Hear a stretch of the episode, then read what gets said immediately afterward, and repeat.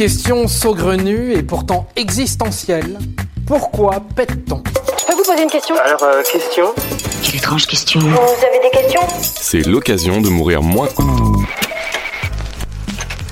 C'est toujours un peu la honte, pourtant ce n'est pas de notre faute si l'on pète, mais bien celle de bactéries qui digèrent dans nos intestins.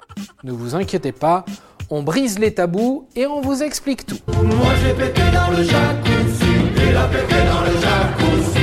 À vrai dire, il n'y a rien de plus naturel que l'aérophagie, car le mot est un peu plus chic que péter, n'est-ce pas? Vous mangez, vous digérez, et donc vous pétez. Voilà, toute la journée. Il pue, il pète, il lâche des ruines. Et n'essayez pas de vous retenir, vous pourriez le regretter plus tard. Pourquoi?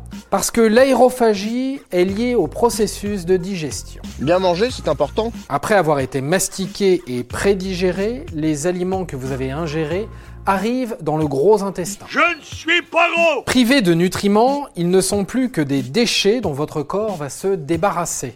Mais d'abord, les bactéries présentes dans le gros intestin se font un festin sur ces restes qu'elles vont elles-mêmes devoir digérer. Et en digérant, elles libèrent des gaz qui vont descendre le long du gros intestin et s'accumuler devant la porte de sortie, aussi appelée rectum.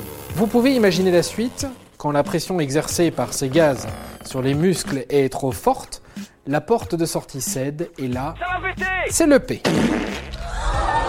Et pour votre information, sachez que l'on sécrète un demi-litre de gaz par jour et que l'on évacue en moyenne ce demi-litre à travers 14 P quotidiens. C'est noté, mon lieutenant. Alors pourquoi ne faut-il pas se retenir de péter? Eh bien tout simplement parce qu'empêcher les gaz de sortir vous garantit des ballonnements, voire des douleurs. Pire encore, réabsorber ces gaz intestinaux crée une accumulation de gaz qui, à la longue, peut créer une distension de l'intestin et se solder par un gaz incontrôlable.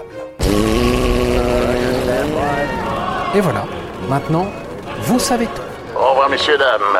C'est ça la puissance intellectuelle. Sapristi Avant de partir, attends, j'ai un truc à te dire. Viens découvrir notre podcast sexo, S'exposer. Deux minutes pour tout savoir sur la sexualité masculine.